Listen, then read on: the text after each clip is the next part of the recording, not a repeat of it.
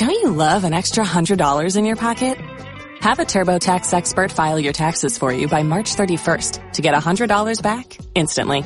Because no matter what moves you made last year, TurboTax makes them count. That means getting $100 back and 100% accurate taxes only from Intuit TurboTax. Must file by 331. Credit only applicable to federal filing fees with TurboTax full service. Offer can be modified or terminated at any time.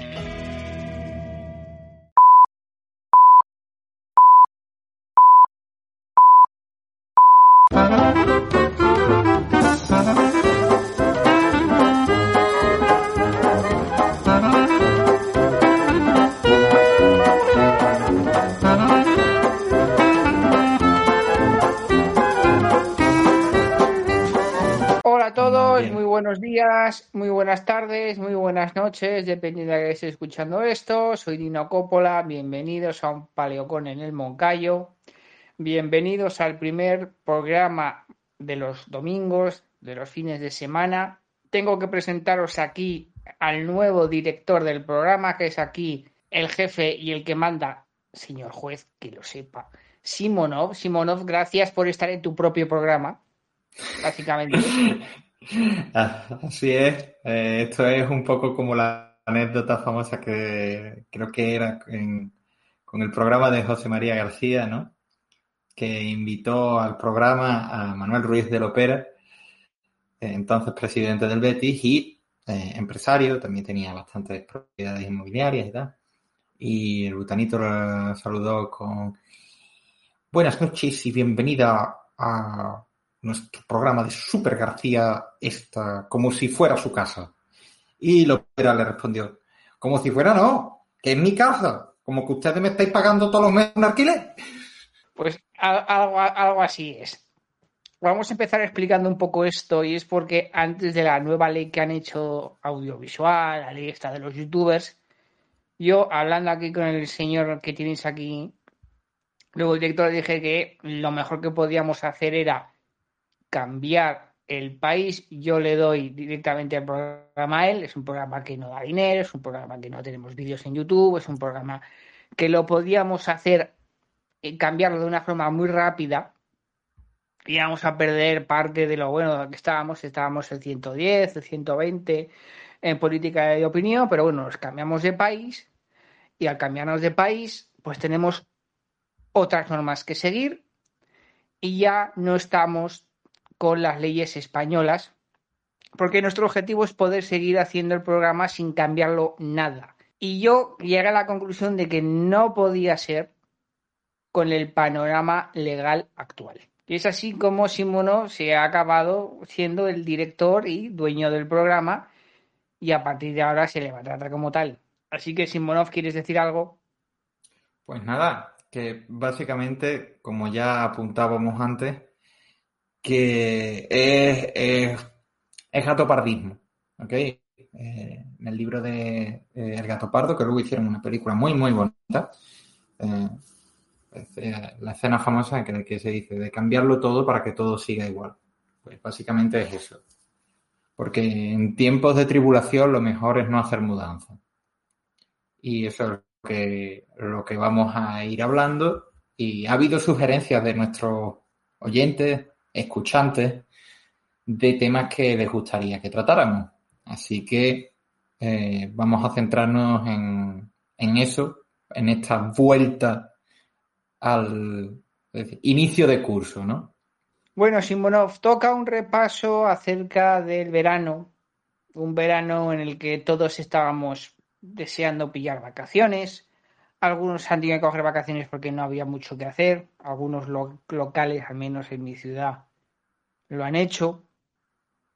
Y no sé cómo empezar con el tema de la economía, porque, porque por ejemplo, por ejemplo, la inflación, la oficial, la oficial, que debe estar en el 10 y pico. Digo 10 y pico porque yo creo que la real, aunque no todo el mundo compra las mismas cosas, mm, yo creo que está entre el 15 y el 20% de cualquier manera. Y Sí. decimos la oficial porque el- no se computa, por ejemplo, la vivienda, que ha subido, no se computa la compra de automóviles de primera mano, no se computa, por suerte, la de segunda mano, que si se computará, yo ya no sé cuántos ceros tendría esa inflación. No se computa las acciones, no se computan las criptos, no se computan un millón de cosas. Sí, no se computan los activos financieros. Que ahí es, ahí es donde te viene un poco, ¿sabes? Porque si, si el nivel de vida va mejorando año a año, ¿por qué ser el propietario de cualquier cosa cada vez cuesta más? Y no estamos metiendo aquí eh, los impuestos, que por cierto, sí que aumentan cada año y no se prorratea el IPC, digamos, no se, no se compensa el IPC a la hora de, de considerarlos. Por ejemplo, yo sé que hay artículos que han bajado un poquito de precio. Uno de ellos lo vi el otro día, es el girasol, aceite de girasol que ha bajado, porque del pico que estaba casi a 3 euros y pico 4, ahora está a 2,50. O sea que, bueno, ha bajado. La gasolina, la gasolina ha bajado. Ayer, viniendo con el coche, vi en una gasolinera que la gasolina estaba 7 céntimos más barata que el diésel. 7. O sea, aquello era para hacer una fotografía y enmarcarlo en casa. Pero no ha estado, no ha llegado a los 3 euros el litro que decían. Estamos en, al menos yo donde lo eché la última vez, a unos 79, unos 78 sin el descuento. O sea que ha bajado un poquito. Insuficiente, pero ha bajado. Pero ¿qué es lo que ocurre? Que ha sido tema de este verano, la fruta. Tú no sé, la sandía. La sandía aquí se ha puesto que a precio de oro y la fruta también, por lo tanto, si algo podía haber bajado un poquito, otras cosas han subido, la fruta ha subido muchísimo. Tú no sé si eh, a, dónde vas a comprar tú, pero sí, ha subido muchísimo todo. No, no te cunde el dinero tanto. O sea que lo del 15 y lo del 20, yo creo que ahí debe estar el, la media. Entre el 15 y el 20. Sí, si se hace una medición real, realista, eh, está por ahí, porque el IPC, tengan en cuenta que no está para reflejar la inflación, el IPC está para taparla, lo mínimo posible. Recordemos, los gastos del Estado se indexan con el IPC. Al Estado le conviene que estos gastos sean lo más bajos posible, con lo cual mm, ya vemos dónde está la trampa, ¿no? Por supuesto, todo el mundo sabe que todos los funcionarios que nos escuchan son personas de una probidad tremenda y que nunca harían ese tipo de cosas. Pero que todo el resto de sus compañeros, pues lo hacen. Luego está el tema de, en el caso de español, el verano ha sido en materia de laboral horrible. Ha sido un año malísimo. Están sonando las ya 2008 otra vez en cuanto a nivel de paro. Y el verano, aquí ha habido varias cosas. La primera cosa es que estaba todo el mundo, es que este año da la casualidad de que es el primer año post pandemia en el que casi se puede hacer una vida normal, la vida que hacíamos antes de 2020, porque yo me di cuenta paseando un día que hay una piscina pública y vi toda la gente en la piscina, la piscina está arriba, nadie con bozal, y yo dije, anda, ya hace dos años o tres que no había visto yo esto. Entonces, más o menos... Ojo, porque, porque todavía para montarte en un avión o medios de transporte de larga distancia y tal, o incluso el metro, ¿no? ¿Sabes? Pues tienes que ponerte el bozal. ¿sí? a ver, yo, cuando fui a Sevilla de vacaciones, que está en Sevilla, en Cádiz, que haremos a los fines de semana y avisamos las guías turísticas hater, que comentaremos las ciudades, comentaremos muchas cosas, y para el AVE me tuve que tragar las tres horas de AVE con el bozal puesto. Y los autobuses también. Pero tú vas por la calle y por la calle en Sevilla yo no vi bozales. Hombre, en Cádiz no vi bozales. No lo vi en Granada, no lo vi. Porque la gente, porque la gente se acaba cansando, ¿eh? eh pero aún así hay, hay gente que, que, se lo sigue poniendo. Sobre todo porque el, el, que es de una cierta edad y cohorte generacional y tal, que suelen ser los más seguidistas de, del tema de lo que diga el gobierno, porque les ha ido bien en la vida, básicamente, no, no se ven en la, en la obligación de, de cuestionarlo Eh, y como les ha ido bien, pues suelen tener piso de vacaciones, ¿no? Y estar, y estar en otro, en otro sitio. Pero vamos, en general es, eso. Y sigue habiendo gente que se lo pone para entrar bajo techado. Eso sí, para el bar no. Para el bar no. O sea, se lo ponen para entrar al banco, pero eh, pues, el bar donde van a estar eh, riendo, comiendo a dos carrillos, bebiendo, etcétera, etcétera, durante varias horas, pues no, no se lo ponen. Todo muy lógico. Pero claro, es que este verano me ha recordado a mí el verano este de 2008, porque este es un verano en el que todo el mundo sabe que va a haber tormenta en, otoño, pero que nos quiten lo bailado. Esto es muy español. Que nos quiten sí, es el, es el de repente el último verano, ¿no? Que yo, por ejemplo, me he ido de vacaciones pagando todo en efectivo. O sea, no me he endeudado para ir de vacaciones porque yo, si me tengo que endeudar para ir de vacaciones, no me voy de vacaciones. O sea, esa, es mi política. Claro, es que las vacaciones son un descanso. ¿Cómo vas a descansar si tienes luego que trabajar más para pagar lo supuestamente descansado? Eh, destruyes el propósito de las vacaciones que es el reposo. Pero bueno. Aparte de que hay gente que vive muy bien endeudado, pero sinceramente, yo he estado endeudado para mi, para mi carne de Zoro. Eh, he dejado de estarlo y no tiene color. cómo se duerme, las digestiones, cómo se tienen, etcétera, etcétera. no, niños, nunca debáis dinero. Entonces, tenemos que a nivel europeo la inflación no, baja, ¿por qué iría a bajar? Pues las cosas como son. No hay magia aquí, no hay un, unos, un hechizo que haga que baje. Entonces, el Euribor, por ejemplo, que es un dato de, este, de hace unos pocos días, está al 1,6. Entonces, al común de los mortales, por ejemplo, el Euribor le afecta en aquellas hipotecas que estén a tipo variable, porque si están a tipo fijo, pues como que les da un poco igual. ¿No? ¿Y a quién más le puede perjudicar el Euribor? a ver, ojo, ojo, al que, la tiene, al que la tiene en tipo eh, fijo, le afecta si la suscribe ahora o si cancela la hipoteca que tenía y eh, suscribe una nueva, ¿no? O sea, creo que se llama abrogar la hipoteca, una cosa así.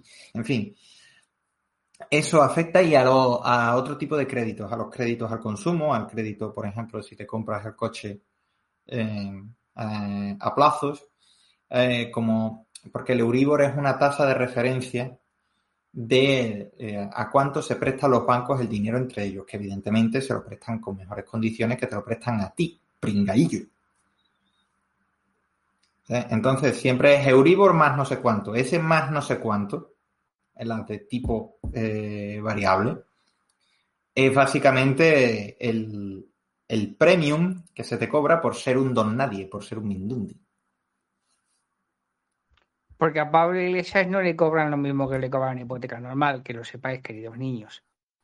Pero esto que me que hablas de recordar esto em, de los créditos al consumo, me han llegado muchos reportes y me ha llegado mucho de que gente con dinero en metálico para comprarse un bonito coche y los coches no son baratos, nuevos, estamos hablando de gente con 30.000, con 40.000, con 50.000 euros para comprarse un coche, coche normalito, no os creéis si se compran aquí una cosa aquí ya no, esto ya no es como antes, que iba con el dinero y que o se lo compraba a plazos o no se lo vendía. Sí.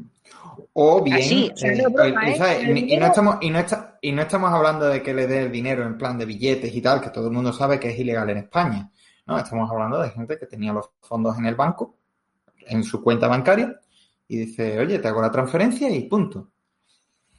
Mi hipótesis en este sentido es que no te dejen hacer eso porque un préstamo se puede eh, securitizar se puede convertir en un producto financiero que le permite a la entidad emisora de ese préstamo de empaquetarlo y eh, especular con ello en los mercados de renta fija. ¿Vale?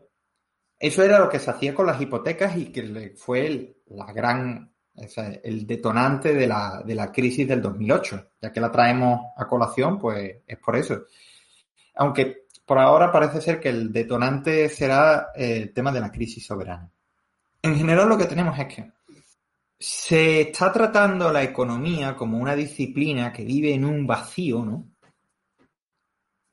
Y que está sometida solamente a unas reglas, las reglas del mercado, ¿no? Las reglas del mercado que, bueno, determinan básicamente burócratas como eh, los del Banco Central Europeo, la eh, Reserva Federal, el Banco de Inglaterra, etcétera, etcétera.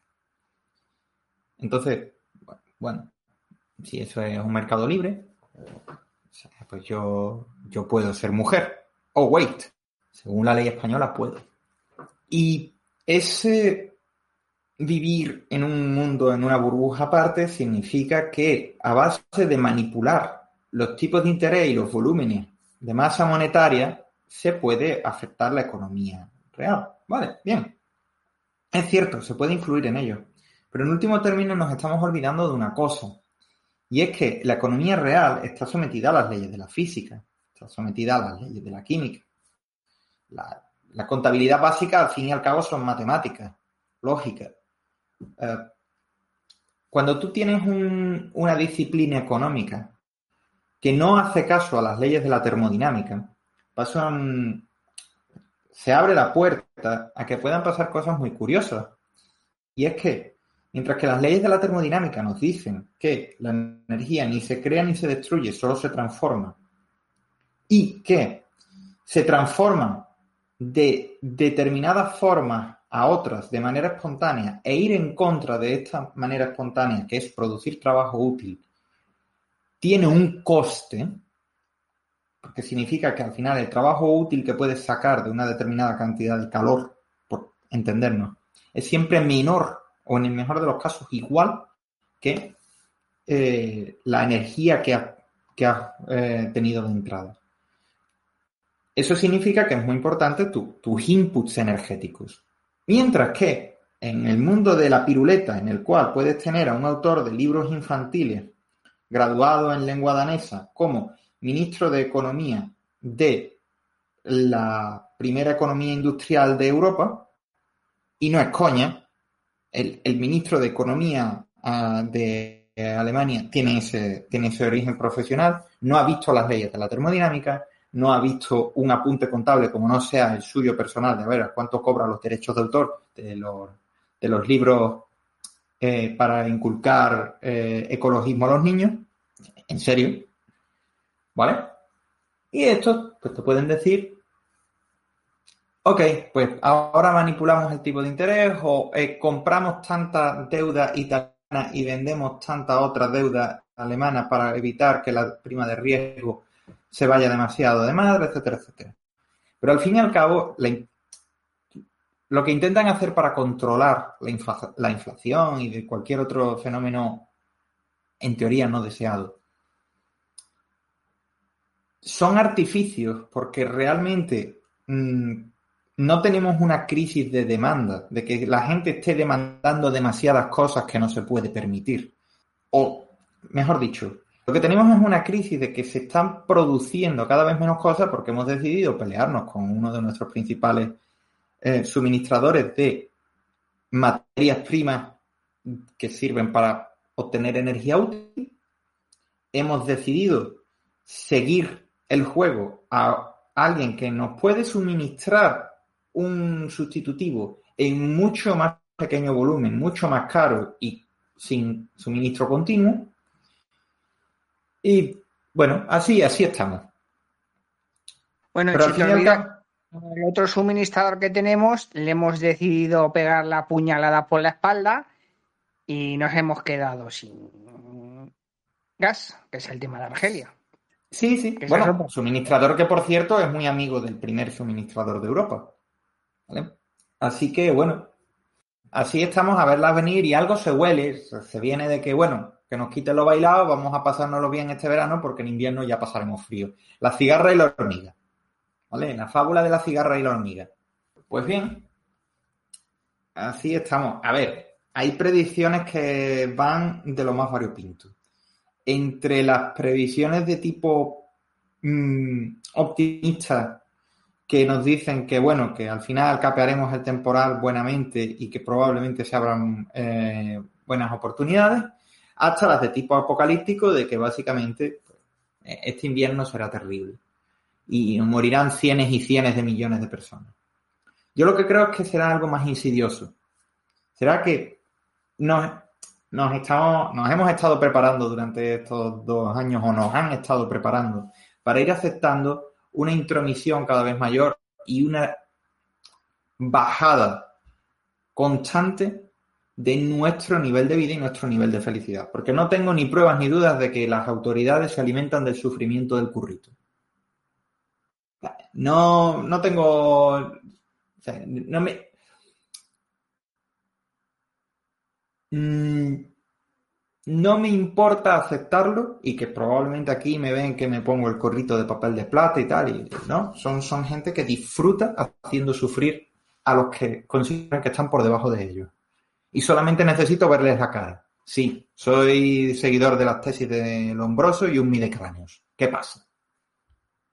A ver, yo lo que creo aquí es que este año es un año muy caluroso y yo, el otoño, el otoño yo creo que va a ser bastante intenso de, lluvias porque el mar está muy cargado. Hoy he estado mirando las noticias y ya están con los huracanes. Digo, ya verás tú este año los huracanes con lo caliente que está el agua.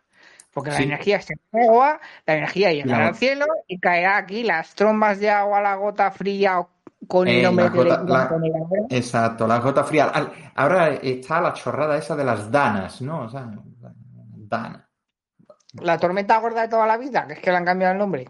Ah, sí, no. Para mí Dana era una marca de ejes traseros de coches, pero bueno. Entonces aquí puede pasar que el invierno sea benigno, que sea seco, ¿no? Que sea que sigamos con la sequía en toda Europa, que es brutal. O sea, eh, eh, entonces, entonces no es benigno, entonces es muy peligroso. Entonces, hemos visto aquí el tema de que los romanos eran unos hachas porque había, hacían caminos empedrados muy bonitos debajo de glaciares, lo cual indica que, vamos, eran muy adelantados a su tiempo. A ver, había un camino debajo de un glaciar, es que en la época de los romanos ahí no había glaciar, punto. ¿Vale? Y eso, eso da una serie de preguntas muy fascistas que no vamos aquí a contestar. Entonces, muy benigno en cuanto a clima, no.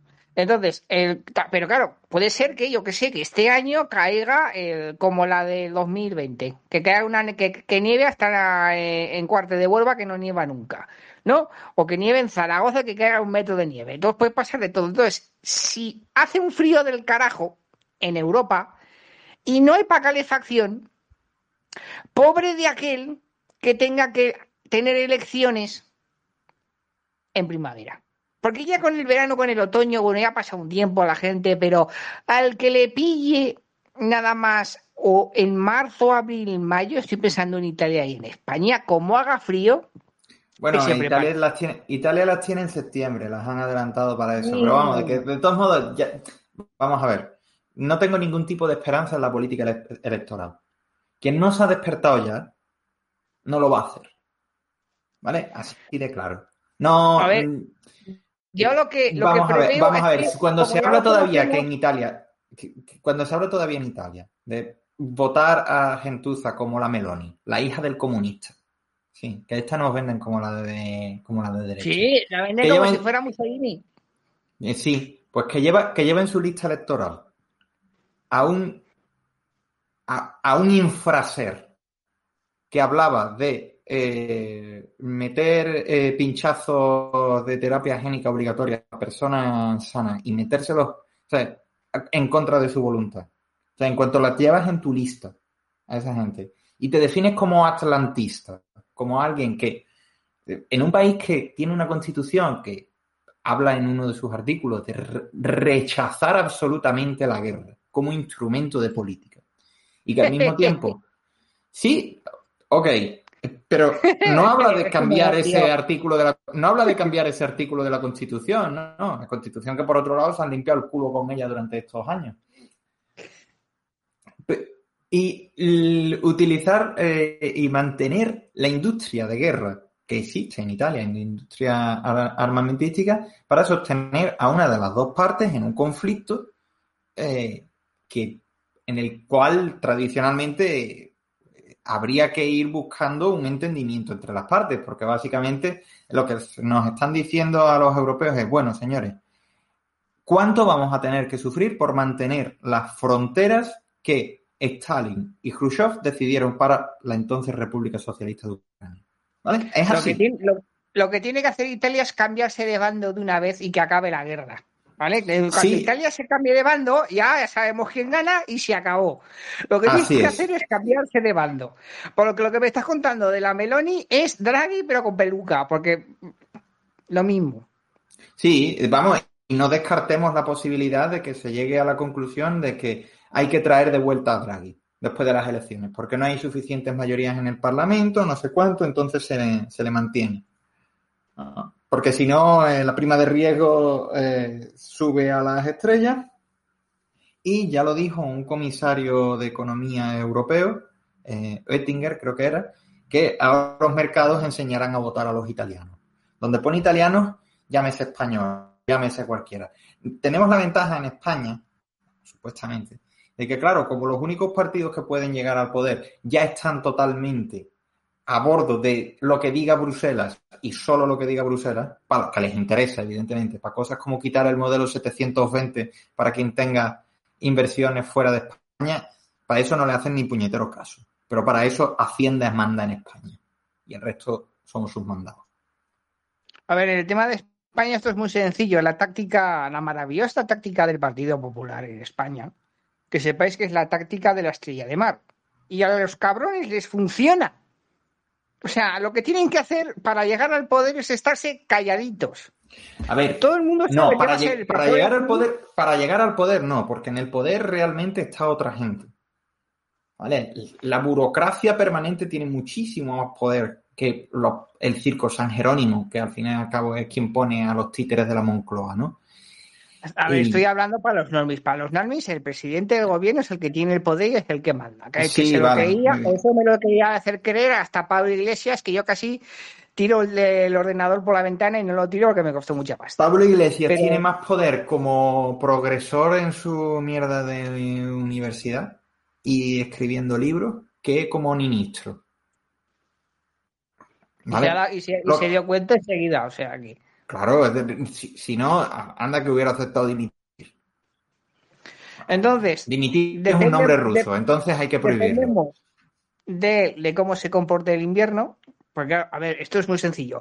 Un invierno muy duro necesita más, eh, necesita, hará que se necesite más energía para calentar las casas y para calentar las fábricas que un invierno más suave. No hay más misterio. Si es un invierno lluvioso que hace que las temperaturas no sean muy bajas, pues bueno, depende del clima y no se sabe cómo va a ser el clima.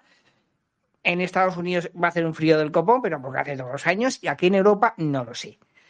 Cuanto más frío En Europa será peor, que tenemos una latitud más, más al norte. Ten en cuenta que Alemania está a la altura de Winnipeg, Manitoba, ¿sabes? O sea, sitios del Canadá. Entonces, eso es lo que puede pasar y sobre todo a los que pille si hace malo al principio. Luego ya después del verano la gente se olvida enseguida.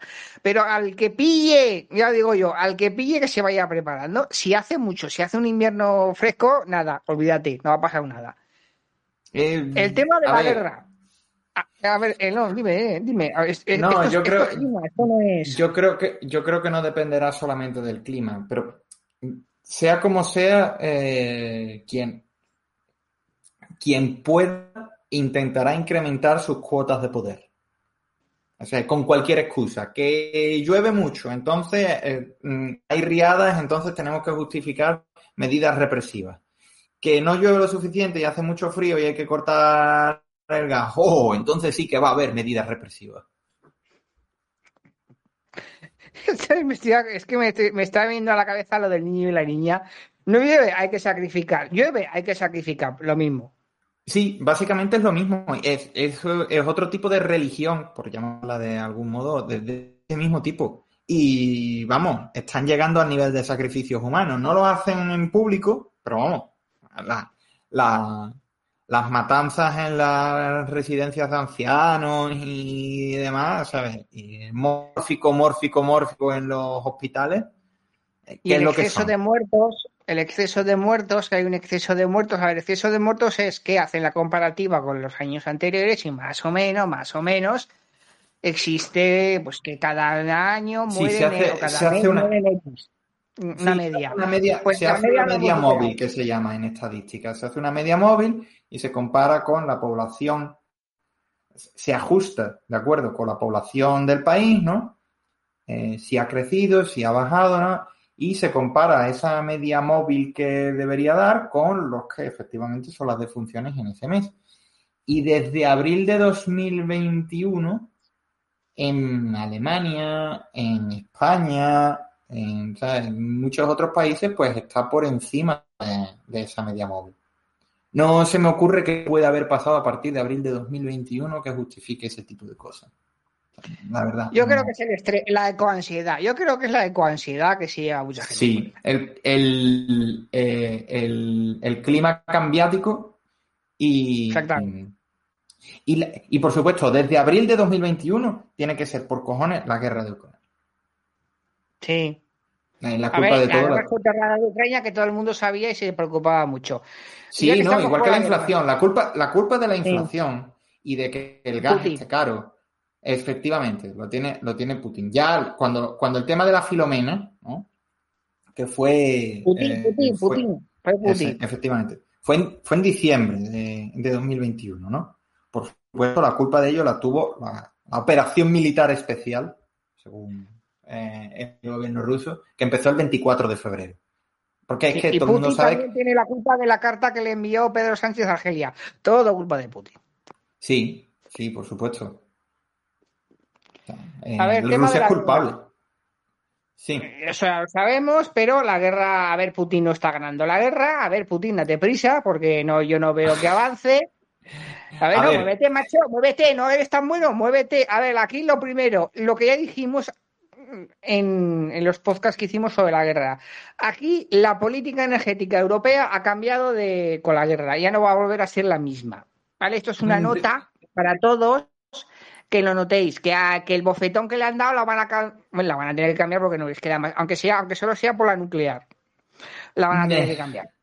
Y, no, ya, ya ha dicho el ministro de Economía alemán que no, que ya puede estar muriéndose de frío y parándose toda la industria alemana, que no piensan moverse lo más mínimo y no piensan reabrir centrales nucleares ni posponer el cierre. Es decir, pues sabes qué te digo yo, el plan que veo, que veo el farol.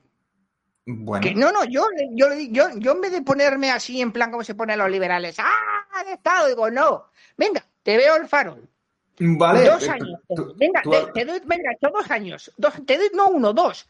Vas a estar todo, pues cuando se vaya todo al peo, porque se irá, entonces te volveré a llamar. Y dice, ¿qué? ¿Qué tal estás? ¿Sigues igual o qué? Ojo, ojo, ojo. igual has colgado ya, directamente. en, dos años, en dos años, igual ha caído la coalición de gobierno y no está el tío eh, ya en el, en el gobierno. Y entonces es otra cosa, pero mientras sigan los verdes en el gobierno, se supone que no. Y lo que digan los verdes es básicamente la política de Berkeley, Son un, son un partido berkeliano, y, de, ahí es de donde vienen las ideas. Ojito, porque también es lo que te dice cuál va a ser la política del Partido Demócrata de aquí a unos meses, años. Pero, a ver, por otro lado es lógico un partido de ideas berkelianas que tiene entre sus héroes a Nelson Mandela, pues por supuesto que tiene que acabar consiguiendo que su, en, el, allí donde gobiernen haya apagones. Los hay en California, los hay en Sudáfrica, evidentemente es lo lógico, ¿no? Y bueno, no deja de ser curioso que a partir de enero de 2023, si los planes van como se supone que tienen que ir, Serbia tendrá más centrales nucleares que Alemania. Serbia. ¿ok? Ese, ese país al que nos hemos empeñado en putear el resto del mundo durante Dios sabe eh, cuánto tiempo y que siguen sobreviviendo Dios sabe cómo, ¿vale? Por los notas tienen... Ahí están, ahí aguantan. Entonces, la guerra tiene pinta de que no sé para cuándo es cuando llega esto del esto que le llaman en Ucrania, que es el que el terreno no, no es pantanoso, pero vamos, que se vuelve impracticable. Que, sí, la que- Rasputitsa. La Rasputitsa, pues dependerá de cuándo empiecen las lluvias. Eh, suele ser mediados, finales de septiembre, principios de octubre. Entonces, digamos que en- ahí lo que va a pasar es el que llega el general invierno, ya veremos qué pasa, porque yo ya, yo ya con lo que he visto de Ucrania, yo, al mariscal encargado del ataque a Ucrania, en lo de los tanques se lo tienen que hacer mirar. Verá, Lo, lo digo es que porque eso ha sido como jugar a los patos de feria. Que es que no es Mm. ni de normal lo que han hecho. sí, eh, pero es curioso. A ver, los tanques son un arma que tuvo su momento. Y que son una cosa que acojona mucho, acojonan mucho, hacen ruido, tal cual. Pero eh, tiene también una serie de desventajas. Y es que, pues, en cuanto a coste respecto a efectividad eh, eh, militar, pues no siempre son lo más adecuado. Vamos, son un poco como los portaaviones. Lo que pasa es que los portaaviones lo son órdenes de magnitud más caros. Un portaaviones es un arrecife flotante. ¿Vale? Lo que pasa es que mola mucho el poder decir que, oh, tengo capacidad de proyectar poder, no sé cuánto, ten- tengo estos pedazos de grupos aéreos embarcados, pero que te lo pueden destruir por un coste mucho, mucho menor de lo que a ti te cuesta eh, tenerlo operativo. Que no es solamente construirlo y poner los avioncitos en lo alto de- del, del barco y poner la gente capaz de manejar ese tipo de cosas, sino también traer el combustible que eh, lo mantiene funcionando, etcétera, etcétera, ¿no? O si es nuclear, pues eso, tener la capacidad tecnológica para eh, construir reactores nucleares capaces de mover un, un portaaviones. Entonces, como arma para eh, proyectar eh, poder, pues sí, acojonan bastante. Que luego sean eh, eficaces, coño, cuando tienes misiles que cuestan 2.000 pavos y son capaces de destrozarlos. Aparte de que está siendo una guerra que no, no tienes que medirla según eh, la referencia de las películas bélicas que nosotros conocemos y de la Segunda Guerra Mundial o de los conflictos de baja intensidad, por así decirlo, eh, de- del Oriente Medio de los últimos, de los últimos años. Es otra cosa distinta. Ah, Rusia podría haber entrado muchísimo más a saco de lo que ha, de lo que ha entrado. Problema. Tú entras a saco en lo que no te importa destrozar absolutamente. A, a Rusia eh, le interesa mm, conseguir las tierras que le interesan de Ucrania, eh, provocando el mínimo número de eh, bajas civiles. ¿Por qué? Porque se supone que son de los suyos. ¿Cómo coño justificas propagandísticamente que se supone que eso es tierra tuya y son gente que habla ruso y son, son de los tuyos? ¿Cómo justificas tú propagandísticamente eso si te dedicas a entrar a saco sin importarte dónde caigan los petardos?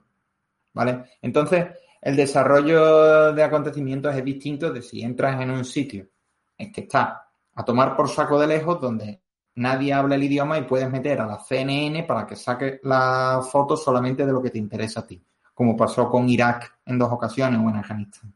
¿vale? ¿Quién coño se entera de las posibles atrocidades que hayan cometido soldados nuestros o de los daños colaterales que vienen por los bombardeos de la OTAN en ese tipo de sitios? ¿Qué tipo de periodista imparcial vas a tener y por qué te va a importar? Y en esto es, otra cosa. A la gente le está dejando de interesar el conflicto. Se cansa. Así que a ver. Y bueno, bueno, aunque haya una victoria de uno u otro bando, las sanciones van a seguir y la escasez de gas va a seguir subiendo.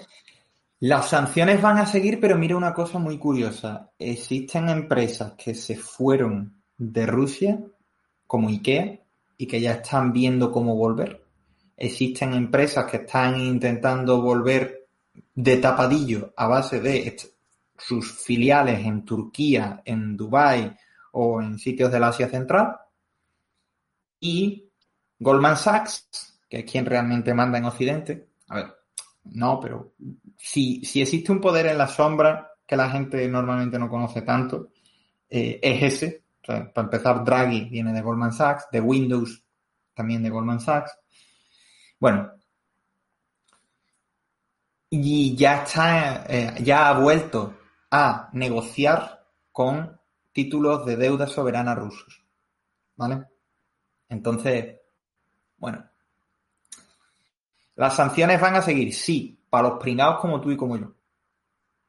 Que vamos a tener que pagar más caro, mucho más caro, todo lo que venga de Rusia si nos llega. Y son bastantes cosas, ¿eh? De materias primas. Mmm, ¿Cuánto es la lista de espera para que comprarte un coche nuevo? Pues em, ya te iríamos avisando. Porque, literalmente, o sea, no, te dan fechas, ¿eh? No, te dan fechas, ¿sabes por No, te dan, o sea, no te dan, no broma, no te puedo decir un año, no, no te dan fechas. Claro, ¿sabes? Ya veremos si el coche que tú pides, cuándo te lo dan y si te lo dan entero. Esto es como el chiste de Reagan, tío. Sí. Es como el chiste de Reagan, yo creo que lo supera. Porque los rusos te tardaban 10 años, pero te entregaban el coche entero. Bueno. Estos no. Bueno. En, los años de la, de, la perestroika ya no, ¿eh? por cierto, ha muerto hace poco Gorbachev. Eh, tanta pajalle como descanso deja. El las CIA están con la bandera media hasta, ¿eh? Han perdido un grande ahí, ¿eh? Sí, sí, sí. Ya, ¿sabes? Deberían hacerle un funeral de Estado en Arlington. Es lo, de, como, lo de menos, ¿eh? Lo de menos. Y a ver, ya por último, que os queremos comentar eh, pues novedades que va a haber, eh, las guías turísticas hater de Sevilla, que está de Curro, de Madrid, que ya habla con Guerrilla, de Barcelona, de, Zaragoza también tocará. Hablaremos también, habrá podcast de historia de Estados Unidos, que tocará la, la doctrina Monroe, que ya tenemos hablada.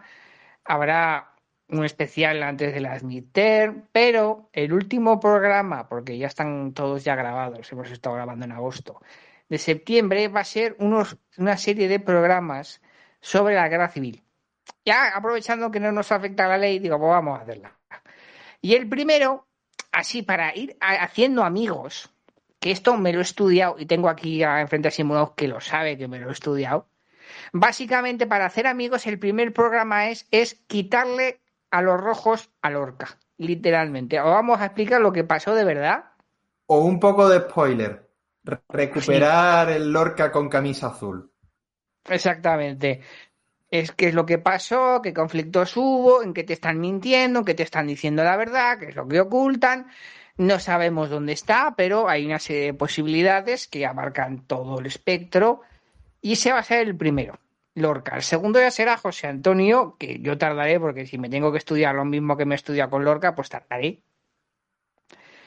Y el tercero será, pues, sobre, a ver, yo puse en mi mente Eusebio Alcántara, que para el que no lo sepa, esto es un spoiler, Eusebio Alcántara es el padre de Antonio Alcántara, de Cuéntame, conocido también como Rogeame, que lo matan no por rojo, sino porque le había quitado la novia a un militar y de esos en la guerra hubo, no os podéis ni imaginar, ¿no? Aquellos que murieron por cualquier cosa menos por ser rojo o por ser facha, ¿no? Que eso es lo que da la guerra civil, ese toque dramático, ese toque tan duro, de tanto dolor, de guerra entre hermanos, en que la mitad de las veces era por el tema de falda o era por tema del indes.